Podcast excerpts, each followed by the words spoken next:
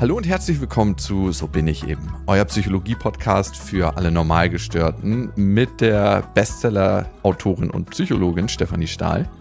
Und mit dem Psychologen Lukas Klaschinski. Gaslighting. Wie erkennt man, dass man manipuliert wird? Das ist heute das Thema der Folge, aber eigentlich geht es im weitesten Sinne um Manipulation. Also Menschen, die einen selber manipulieren oder manchmal ist man ja auch derjenige, der manipuliert. Besonders emotionale Erpressung, emotionale Manipulation. Steffi, und wir wollen heute auch so ein bisschen rausfinden, was ist das, was fast jeder macht, was auch so ein Stück weit dazugehört, wenn man miteinander lebt und wo fängt es an, wirklich Gaslighting zu sein? Wo fängt es an, wirklich schädlich zu sein? Gibt es da so einen Mittelweg oder sagst du, jede Form der Manipulation ist eigentlich schädlich? Oder alles ist irgendwie Manipulation? Also ich sage, man kann ja gar nicht nicht manipulieren. Mhm. Aber es macht natürlich, also in dem Sinne, als so gesehen ist ja alles Manipulation.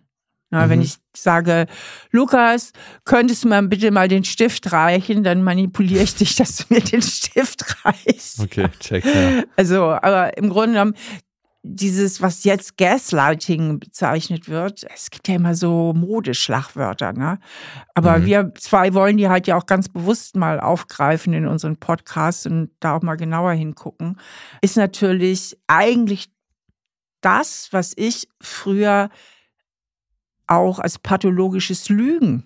Also das sind mhm. auch oft pathologische Lügner, die diese Sachen machen, ja, die einfach mhm. abstreiten, Dinge behaupten, sagen, das wäre nie gesagt worden.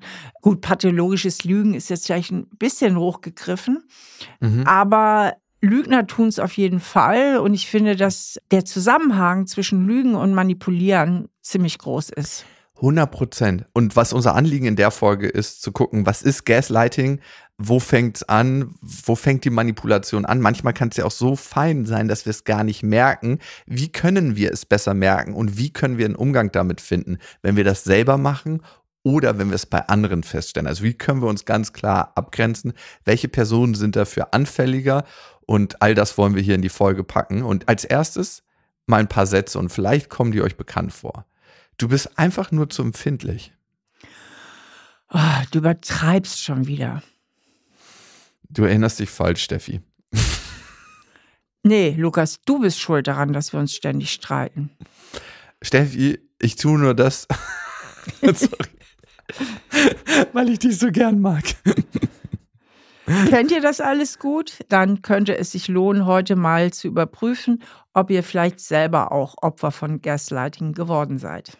Steffi, der Spruch ist irgendwie so in aller Munde und wirkt gerade so modern, Gaslighting, aber eigentlich kommt er ja aus dem Jahr 1938, ne? Genau, das war ein Dramatiker, der Patrick Hamilton. Und der hat eine Story geschrieben und die hieß Gaslight. Und da geht es eben um ein britisches Ehepaar, um Jack und Bella Manningham. Und in der Geschichte versucht Jack, seine Frau Bella dazu zu bringen, dass sie an ihrem eigenen Verstand zweifelt, indem er mhm. sie manipuliert und systematisch terrorisiert. Das kennen wir doch aber auch in diesem mega coolen Hitchcock-Film äh, Mitternachtsspitzen. Ne? Mhm. Und Bella fängt dann an, an ihrem eigenen Verstand zu zweifeln und bekommt das Gefühl, so langsam verrückt zu werden. Und das ist jetzt ganz extrem in dieser Geschichte, aber so ein bisschen kennen das alle, die schon mal gegaslightet wurden, dass man so sich fragt, ja, stimmt, bin ich jetzt da gerade falsch? Und genau damit spielen die Leute, die einen manipulieren, ja auch. Genau, genau. Und ich bin inzwischen eigentlich ganz froh, obwohl ich es jetzt nicht mehr brauche, aber wenn ich es bräuchte, dass man inzwischen so easy mit der Handy-Diktierfunktion bzw. Sprachfunktion Gespräche aufzeichnen kann. Also früher hätte ich mir das manchmal gewünscht. Ja. Ja. Ich hatte zum Beispiel auch mal einen Beziehungspartner, der mir ständig die Worte im Munde verdreht hat oder gesagt hat, nein, das hätte er ja so nicht gesagt. Oh, wie anstrengend, oder? Furchtbar. Und wie wenig Verlässlichkeit man da hat, ne? Auf was wird denn die Beziehung überhaupt gebaut, wenn man ständig das leugnet. Und manchmal zweifle ich bei so einem Menschen auch daran, dass sie sich selber noch dran erinnern können. Ne? Im ersten Moment wissen die vielleicht, dass sie lügen, aber dann nimmt die Lüge so einen großen Raum in denen ein, dass sie gar nicht mehr merken, dass die die ganze Zeit Stuss erzählen. Ja, und es sind halt auch häufig Menschen, die krampfhaft und um jeden Preis nicht zugeben wollen, wenn sie irgendeinen Fehler machen oder wenn sie irgendwo falsch liegen. Also denen es immer ums Gewinnen geht, ne? dass sie letztlich recht haben. Hm. Ja, und das ist so das Todesurteil, wenn man sich eigentlich verstehen will, wenn man eigentlich in Beziehung sein möchte. Das hatte ich tatsächlich eine Zeit lang mit meinem besten Freund, dass ich immer recht haben wollte in Streits und gemerkt habe irgendwann, ey, worum geht's dir eigentlich? Er hat irgendwann gesagt, du, Lukas, worum geht's dir hier? Geht's dir ums Recht haben? Geht's dir ums Gewinnen?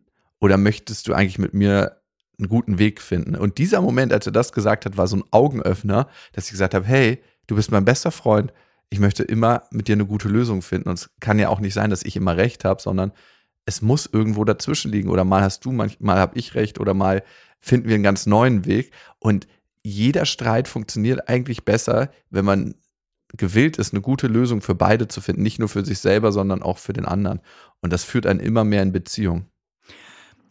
Richtig, aber ich denke, worüber wir jetzt sprechen, also bei dir oder auch bei meinem Ex-Freund, das ist ja noch das harmlosere. Ne? Aber dieses richtige Manipulieren, also Leute, die das mhm. tun, so wie es eben auch beim Gaslighting definiert wird, da bist du schon eher im Bereich auch der Persönlichkeitsstörung beziehungsweise der Psychopathie oder des ausgeprägten Narzissmus. Also das sind dann auch normalerweise nicht mehr so harmlose Fälle, sondern hast es mit richtig, richtig schwierigen Menschen zu tun, von denen man sich auch wirklich trennen und abgrenzen sollte, ja. Ja. Weil da geht es ja wirklich um aktives Manipulieren, dass dir ständig Gefühle abgesprochen werden, falsche Tatsachen werden behauptet. Es wird permanent geleugnet, dass man irgendwas überhaupt je so gesagt hat. Mhm. Also das sind dann schon die krasseren Fälle in meinem Verständnis, wobei das auch dazu überleitet zu so einem Punkt, den wir hier auch mal mitformulieren müssen. Dieses Gaslighting ist sehr umgangssprachlich, ja. Mhm. Also ich meine ja, schon ja. dieser englische Begriff, das ist ja, der kam auch auf mit dieser ganzen Narzissmus-Diskussion. Da ja, kam und toxische es plötzlich Beziehung. Toxische und toxische Beziehung. Beziehung. Und oh da Gott, kam der plötzlich auf. Also ich gefühlt würde ich mal sagen seit fünf Jahren. Genau. Und eigentlich ist es eine extreme Form der Manipulation. Und auf die gucken wir eigentlich nur. Ne? Wir haben wieder mal einen neuen Begriff dafür gefunden, nennen es jetzt Gaslighting, aber eigentlich ist es genau diese krankhafte Manipulation. Und du hast ein paar Sachen schon aufgezählt, woran man das erkennt. Ich finde, es gibt noch weitere wichtige Punkte. Also oft werden auch die Rollen so vertauscht. Du machst mich traurig, weil du so verletzend zu mir bist. Ne? Das ist so ein feiner Grad, zu sehen, okay, ist das so bei dem anderen gerade oder ist das so ein manipulativer Akt? Dann dem eigentlichen Opfer die Schuld geben, zum Beispiel für die Beziehungsprobleme. Du willst immer nur streiten, du bist nur am Meckern, nie kann man es dir recht machen. Und ich weiß nicht, ob du das schon mal erlebt hast in einer Beziehung, dem anderen die Worte im Mund umdrehen. Ja. Genau. Hm. Permanent im Mund umdrehen, also eine völlig andere Intention unterstellen. Und was auch eben krass ist, bestreiten, dass irgendwas stattgefunden hat. Ich habe dich nicht betrogen. Na, obwohl du mhm. ihn noch dabei erwischt hast, so ungefähr, ja. Hm, boah. Und du bist paranoid. Ja. ja. Und das Opfer von Gaslighting zu isolieren, das ist ja auch dann viel leichter zu manipulieren, wenn ich keine anderen sozialen Kontakte mehr habe. Und das erlebe ich tatsächlich in der Dynamik, zumindest bei den höheren Mailen, die wir bekommen hier, mehr, dass das Männer mit Frauen machen als umgekehrt. Also, dass der Mann der Frau sagt, du sollst dich nicht mit XY treffen, das ist ein schlechter Einfluss. Natürlich machen das auch Frauen mit Männern, aber hier in unserem Kosmos erlebe ich das häufiger. Steffi, die ganzen Prozesse, die beim Gaslighting ablaufen, wir haben manchmal so den Eindruck, dass es dem, der das macht, total bewusst ist, aber das stimmt nicht, oder? Nee, kann beides sein. Also es muss dem sogenannten Gaslighter nicht unbedingt bewusst sein, sondern dass er es intuitiv macht und ja, auch aus einer Form heraus, dass er selber so wahnsinnig wenig reflektiert ist, also selbst in seiner eigenen Realität umherrutscht. Mhm. Ne? Und wenig eigentlich geerdet ist und klares Realitätsbewusstsein hat, beziehungsweise auch ein starkes Opferdenken hat, also sich so notorisch in einer Opferrolle befindet. Aber es gibt natürlich auch die Fälle, wo das auch sehr bewusst praktiziert wird, um den anderen wirklich klein zu halten, von sich abhängig zu machen. Ja. Lass uns mal kurz einen kleinen Kameraschwenk machen. Wir gucken ganz oft auf die Leidtragenden von Gaslighting, aber die Leute, die das machen, die sind ja häufig selber schon Opfer geworden von ähnlich manipulierten Verhalten und haben sich dem angenommen, oder? Also die heutigen Täter waren in der Vergangenheit mal die Opfer. Ja, das sind Menschen, die selber so emotional äh, manipuliert worden sind, dass sie selber dann oft gar kein Gespür dafür haben. Also von richtig und falsch. Was ist mein Gefühl? Was ist dein Gefühl? Wo bin ich Opfer? Wo bin ich Täter? Also, dass diese mhm. ganzen Grenzen total verschwimmen. Also, die zum Teil eben auch wirklich so diesen traumatischen Hintergrund haben und deswegen total. auch einen geringen Ich-Bezug. Also im Sinne fester Ich-Grenzen und einer klaren eigenen Identität. Äh, Steffi, und ich finde das ein ganz spannender Punkt, dass viele, viele heutige Täter mal Opfer waren und die Opfer auch wiederholt Opfer werden. Das heißt, wenn ich sowas in meiner Kindheit erlebt habe, habe ich auch ein größeres Risiko, entweder zum Täter zu werden oder erneut zum Opfer, weil ich diese Mechanismen kenne. Das heißt, was sind denn so Risikofaktoren für Menschen, die häufig Opfer von Gaslighting werden? Das ist ja eine Überangepasstheit ganz häufig, ne? Ja, das sind halt oft Menschen, die selber sehr, sehr unsicher und instabil sind. Ne? Also die auch eher abhängige Züge haben, also dass sie schnell auch in eine emotionale Abhängigkeit kommen, dass die ähm, sehr selbstunsichere Persönlichkeiten sind mit einem geringen Selbstwert, weil die lassen sich natürlich logischerweise auch schneller verunsichern. Ja, jemand, der äh, mit beiden Beinen fest auf dem Boden steht, der lässt sich da auch nicht so schnell irgendwas einreden oder wie man so sagt, ein X für ein U vormachen, sondern sagt immer, spinnst du? Natürlich hast du das gesagt und so und so und kann sich dann natürlich auch leichter distanzieren. Mhm. Und das Distanzieren und das überhaupt erkennen, das ist ganz, ganz schwierig manchmal. Und wir haben eine Hörermail dazu bekommen von Sophie und Sophie schreibt, die Beziehung mit meinem Partner war schon immer ein Auf und Ab. Wir streiten oft, versöhnen uns. Die Hochphasen sind wunderschön, in Streits geht's aber auch ziemlich ungemütlich zu. In letzter Zeit ist mir immer häufiger aufgefallen, dass er meine Gedanken, Erinnerungen und Gefühle in Frage stellt. Zum Beispiel behauptet er manchmal, dass ich Dinge gesagt oder getan habe, an die ich mich überhaupt nicht erinnere. Wenn ich ihm widerspreche, wirft er mir vor, ich würde ihn manipulieren oder anlügen. Dabei bekomme ich immer mehr das Gefühl, dass er dasselbe mit mir tut. In Situationen, in denen er meine Sicht der Dinge leugnet, komme ich einfach nicht mehr an ihn ran. Mit einem, das war so nicht, ist die Situation ja irgendwie automatisch beendet. Was soll ich tun? Tja, das hört sich nach einer wahnsinnig äh, verstrickten äh, Beziehung an. Mhm. Und ich denke, sie sollte mal einen Schritt zurücktreten und nochmal wirklich auf einer rationalen Ebene gucken, was läuft hier eigentlich ab und ist das die Beziehung, die ich führen möchte, ja? Mhm.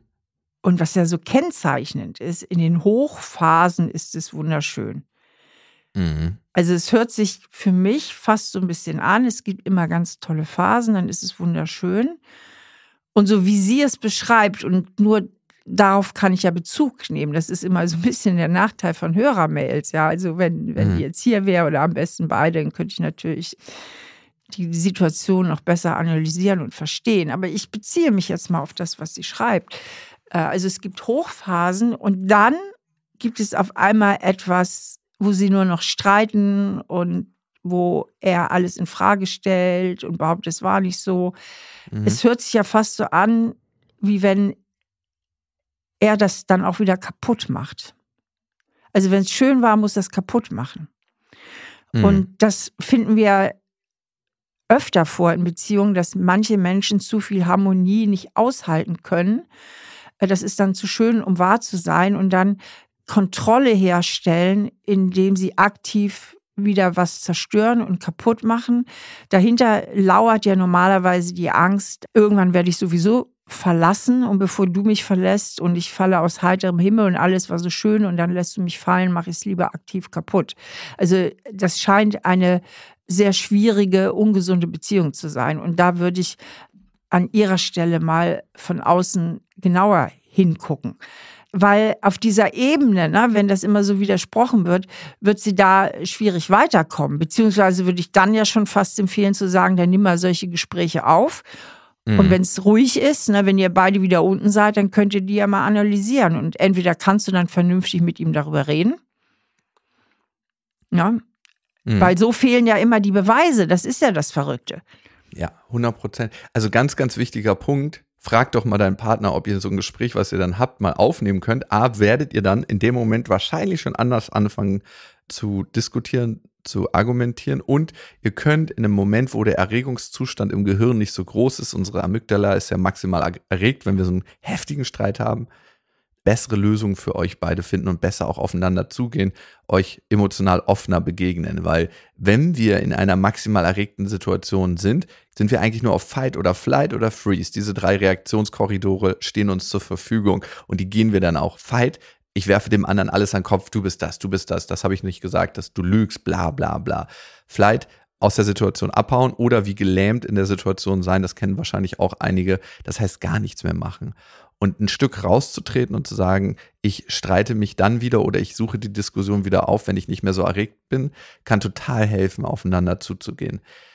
Ja, ich habe eben, ich habe die E-Mail mir jetzt noch mal ein zweites Mal äh, durchgelesen von ihr und ähm, die werfen sich das ja beide auch so gegenseitig vor.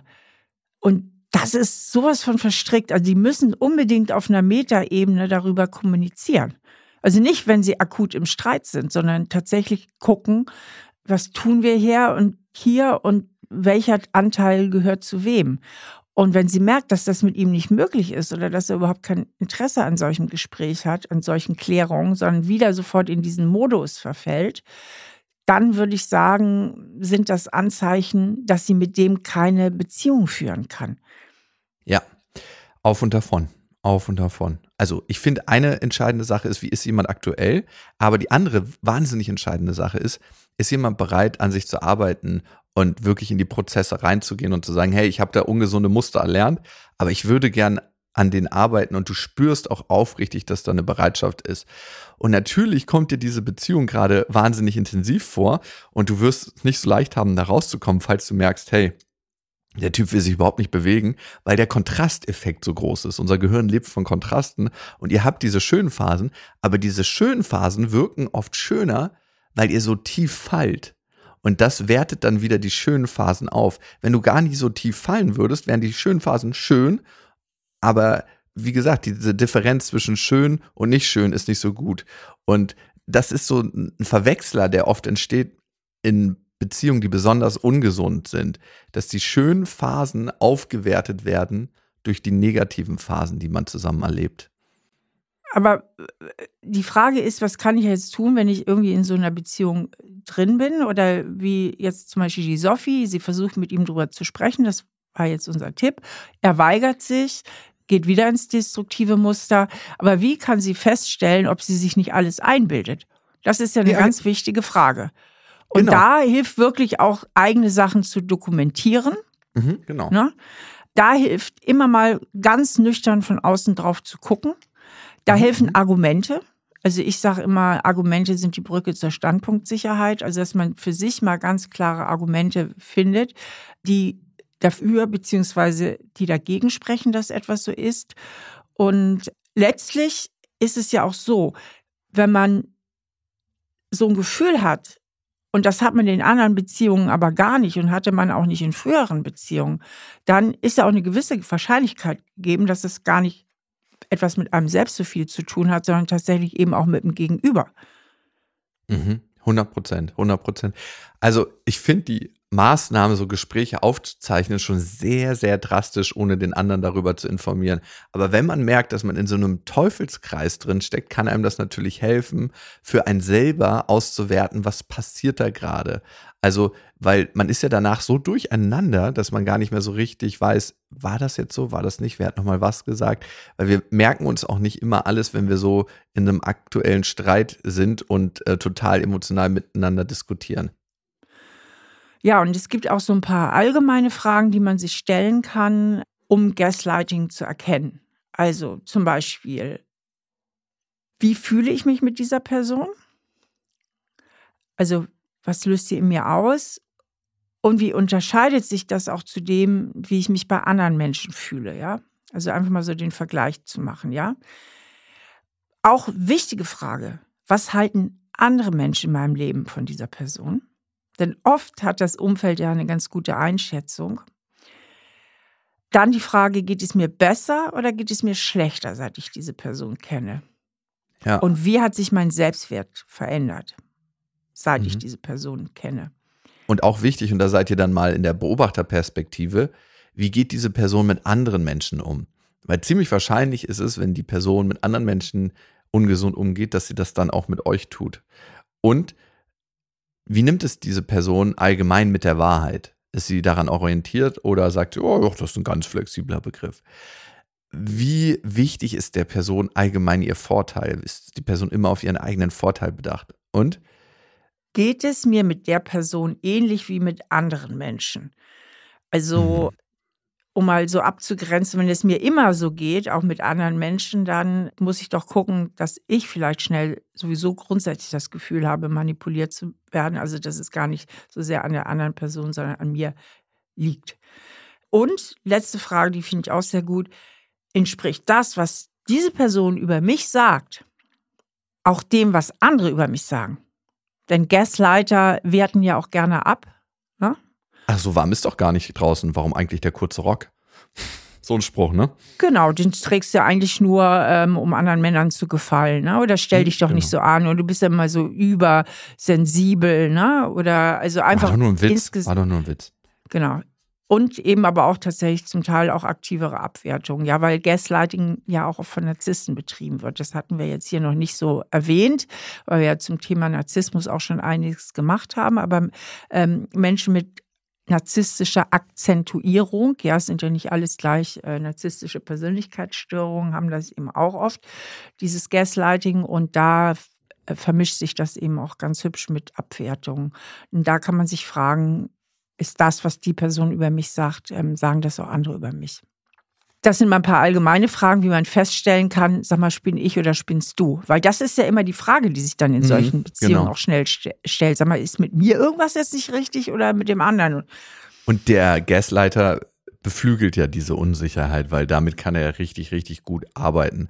Und jetzt äh, nochmal die Frage ganz konkret, was kann ich tun, wenn ich gegaslightet werde oder wenn ich das Gefühl habe? Diese Dokumentation, Steffi, finde ich wahnsinnig wichtig, wenn man jetzt nicht sagt, hey, man möchte einen Mitschnitt von dem Gespräch machen, ganz schnell danach aufschreiben, was ist hier eigentlich passiert, was wurde gesagt, woran erinnere ich mich, so eine Art Gesprächsprotokoll für sich. Und mit dem Dokumentieren sammelt man ja auch Beweise und bekommt eine Sicherheit in sich, also man bekommt ja auch eine Form von Kontrolle zurück. Und was mache ich, wenn ich jetzt selbst ein Gaslighter bin? Und ich möchte das nicht mehr sein. Da ist ja schon mal diese Erkenntnis, ist ja schon mal mehr als die Hälfte der Miete. Und dann mhm. geht es natürlich immer darum, das eigene Verhalten zu reflektieren. Warum mache ich das? Bin ich so unsicher? Bin ich so, habe ich immer Angst, die Kontrolle zu verlieren? Äh, also wirklich sich auch mit den eigenen Motiven zu beschäftigen. Und dann würde ich dringend empfehlen, mit dem Partner, der Partnerin darüber offen zu sprechen und auch so zu vereinbaren, dass die Partnerin oder der Partner dann sagt, Moment mal, jetzt ist es gerade wieder soweit, ja. Und den Partner wirklich mit ins Boot zu holen, dass er mithilft, mich auch darauf aufmerksam zu machen. Denn viele Sachen laufen ja auch manchmal unbewusst und reflexhaft ab. Ja, und dieses Eingestehen ist auch ein wirklich wichtiger Schritt, den du beschrieben hast, ne? Und auch mit den Gefühlen dann, du, hey, ich habe das gemacht und ich merke, ich bin so oft in unseren äh, Diskussionen, ich würde gern das Verhalten verändern, da und da ist es mir ganz konkret aufgefallen und dann erstmal damit sein, die meisten haben ja ganz, ganz tief im Inneren eigentlich Angst vor Ablehnung, ne? Also die glauben nicht, dass aus freien Stücken auch eine Beziehung so möglich ist und manipulieren den anderen dann dahingehend, dass sie denken, sie haben die Beziehung unter Kontrolle, weil wenn sie die Beziehung nicht unter Kontrolle hätten, dann wäre die Person nicht wirklich an ihnen interessiert oder mit ihnen zusammen. Das kann ein tiefer liegendes Motiv sein, was dahinter steckt. Eigentlich eine Angst vor Ablehnung. Und diesem Gefühl zu begegnen in dem Moment, wo ich meinen Fehler eingestehe, das kann ganz schwer sein, aber es ist ein wichtiger Schritt für die Heilung. Ja, und ihr habt uns natürlich auch noch weitere Mails zu dem Thema geschrieben und diese hier ist von Julia. Hallo ihr beiden, ich mache mir große Sorgen um meine Mutter. Sie hat seit ein paar Monaten einen neuen Freund. Der kann sehr nett und charmant sein, aber ich habe jetzt schon öfter zufällig Situationen beobachtet, die mir komisch vorkommen. Zum Beispiel habe ich bemerkt, dass er oft subtile Bemerkungen macht, die meine Mutter in Frage stellen oder ihre Gefühle herabsetzen. Einmal sagte er, dass sie zu sensibel sei und nicht immer alles so ernst nehmen sollte. Sie hat sich auch charakterlich verändert, seit sie in dieser Beziehung ist. Sie wirkt viel unsicherer, rückversichert sich ständig und trifft kaum noch eigene Entscheidungen. Was soll ich tun? Spannend, ne? Ja, also das ist ja nun eine ziemliche Beobachtung, würde ich sagen. Ja, also wenn die sich auch wirklich, ich meine, dieser eine Spruch da, sie ist ein bisschen zu sensibel und soll nicht immer alles so ernst nehmen, das kann ja so sein. Aber es ist ja, weil sie jetzt nur ein Beispiel hier genannt hat in ihrer Mail. Ne? Aber wenn die sich dann auch tatsächlich immer unsicher wird, sich rückversichert, da scheint da ja wirklich was faul zu sein. Ich würde das einfach ganz offen ansprechen, ehrlich gesagt. Ja, äh, Steffi, auf jeden Fall, ganz, ganz wichtig. Wir wissen jetzt nicht, in welcher Beziehung sie zu ihrer Mama steht. Ne? Wenn eine Person eh total verunsichert ist, kann das manchmal noch mehr verunsichern. Das heißt, schon vorsichtig da das machen und auch fragen, ob man da zum Feedback erhalten möchte. Das öffnet die Person und dann das liebevoll machen, aber auf jeden Fall spiegeln, was man selber gesehen hat, was man feststellt und immer mit in Beziehung sein verbinden. Das heißt, hey, du bist mir wichtig und ich habe das einfach beobachtet und ich wollte es mal ansprechen. Wie geht es dir denn damit und wie siehst du die Sache? Ja, obwohl, also wenn du tatsächlich, Lukas, wenn du mich so ansprechen würdest, ne, mit äh, du bist mir wichtig und mir ist aufgefallen und wie siehst du das, da würde ich ja. mir vorkommen wie eine Fünfjährige. Also mir wäre es lieber, du würdest einfach sagen, also straight herausgehen. Also das ist natürlich auch so eine Feelingssache. Ich meine, das ist ihre Mutter und ich denke, sie haben ja ein enges Verhältnis. Ich würde mhm. einfach mal die Beobachtung schildern. Mama, mir fällt auf, du bist so verunsichert und kann das vielleicht was mit deinem neuen Freund zu tun haben? Ne? Verunsichert der dich? Mhm. Ja, also was ich meinte mit dem, du bist mir wichtig. Also ich merke manchmal, wie es mir hilft, wenn das jemand zu mir sagt, wenn wir gerade irgendwie über ein wichtiges Thema reden, dass ich innerlich mich ganz klar darauf einstellen kann, dass derjenige es gut mit mir meint, kann natürlich wieder verwendet werden, um selber zu gaslighten. Ne? Du bist mir wichtig, darum sage ich dir das. Es äh, kann auch Ja, leider. Aber mir hilft es, um mich emotional zu öffnen und mich daran zu erinnern, ja, der sagt es aus einer guten Intention heraus und ich höre es mir mal an und nicht bin ich gleich auf Abwehr. Aber da ist ja auch jeder unterschiedlich. Ne? Und wenn die eh ein gutes Verhältnis miteinander haben und offen reden können, dann kann es genauso funktionieren, wie du gesagt hast. Hey, Mama, ich habe da ein paar Sachen beobachtet. Ich würde dir einfach gerne mal sagen. Bam. Du, Lukas, du bist mir echt wichtig und ähm, sonst würde ich dieses große Thema jetzt auch nicht ansprechen, aber ich glaube, du wirst noch richtig böse scheitern.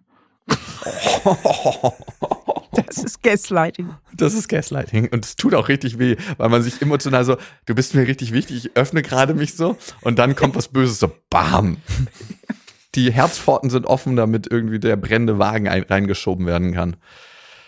Okay, Steffi, wenn ich jetzt merke, ich bin in der Situation, wenn die Mutter von Julia merkt, okay, der neue Freund, das tut mir nicht gut, ich äh, bin hier an jemanden geraten, der total manipulativ ist. Wie kommt sie da raus und wie kann sie sich wiederholen? Ja, auf jeden Fall wirklich Abstand äh, zum Täter herstellen. Also wirklich raus aus dieser Beziehung. Die sind toxisch, die machen einen krank, die können einen krank machen. Und dann natürlich wie immer Self-Care erhöhen, dass man sich Gutes tut, dass man für seinen Selbstwert sorgt. Denn oft stellt sich ja die Frage auch nach so schwierigen Beziehungen, wie konnte es mir überhaupt passieren, dass ich derartig in den Sog geraten bin? Mhm. Und da kann man sich natürlich gegebenenfalls auch psychologische Hilfe suchen, um das mal so auf aufzuarbeiten. Ne? Was ist da passiert? Welche Bedürftigkeit war für mich mhm. vielleicht auch da? Also welche Bedürfnisse hat mir genau dieser Mensch erfüllt? Welche Hoffnung habe ich eben auch mit dieser Beziehung verbunden und das für sich auch nochmal so analysiert und versucht, das zu verarbeiten. Ja. Aber der Abstand zum Täter oder der Täterin ist ganz, ganz wichtig. Ja, sonst ist man in diesem Manipulationsstrudel die ganze Zeit drin und das, was man gerade aufbaut, so eine Art Selbstsicherheit, kann dann immer wieder schnell zerstört werden. Und wenn man das schafft, aus diesem Strudel rauszukommen, wenn man schafft, das richtig gut für sich durchzureflektieren, zu erkennen, wo bin ich falsch abgebogen, wo äh, hat Manipulation stattgefunden, kann einen das natürlich auch schärfen, das kann die Sinne schärfen, beim nächsten Mal darauf schneller und besser zu reagieren. Das heißt, aus dieser Krise, in der man steckt, kann man auch eine Fähigkeit heraus entwickeln. Richtig. Aber ich denke jetzt gerade noch mal darüber nach mit diesem Abstand zum Täter. Das Problem ist ja, wenn man sehr tief drin ist, sucht man ja ständig bei sich die Schuld, weil man die Botschaft ja schon inhaliert hat. Und deswegen ist es mhm. eben wichtig, in solchen Beziehungen sich zu Endbindestrich schulden, also sich, bevor man sich trennt, klar zu machen, dass man nicht schuld ist und dass es einem immer wieder rübergeschoben wird. Ja, und da nochmal ein bisschen Standhaftigkeit zu bekommen, weil sonst wird die Trennung auch schwer fallen. In dem Moment, wo ich mich entschulde, Steffi, gebe ich aber auch ein Stück weit die Kontrolle ab. Ne? Und das ist das Fiese daran. Ja, Kontrolle insofern abgeben, ich muss mich nur richtig verhalten und doch wird alles noch schön. Mhm. Na, weil in dem, solange ich denke, ich bin schuld, kann ich natürlich die Hoffnung haben, die Beziehung auch noch retten zu können. Ja, 100 Prozent. Wow, das Thema Gaslighting, ne, das zu erkennen, darauf zu reagieren, das kann auch ein ganz schöner Prozess im Leben sein. Steffi, vielleicht nochmal zum Ende. Du bist mir unheimlich wichtig und ich danke dir, dass wir diese Folge gemacht haben. Ich höre auf damit, so meine Sätze einzuleiten. Oh Gott. Ich kann nie wieder einen Satz so beginnen, jetzt seitdem du mich da ertappt hast. Weil es mir jedes Mal unangenehm ist. Ich muss dann immer an dich denken. Oh Gott. Furchtbar. Gut, Steffi, schön war's. Wir hören uns auf jeden Fall. Ich freue mich auf die nächste Folge. Bis bald. Ciao. Ciao. Das ist ein Podcast von RTL Plus, produziert von Auf die Ohren. Schnitt Jonathan Raue, Recherche Annelena Leidenberger, redaktionelle Leitung Sophie Ida Hischenhuber.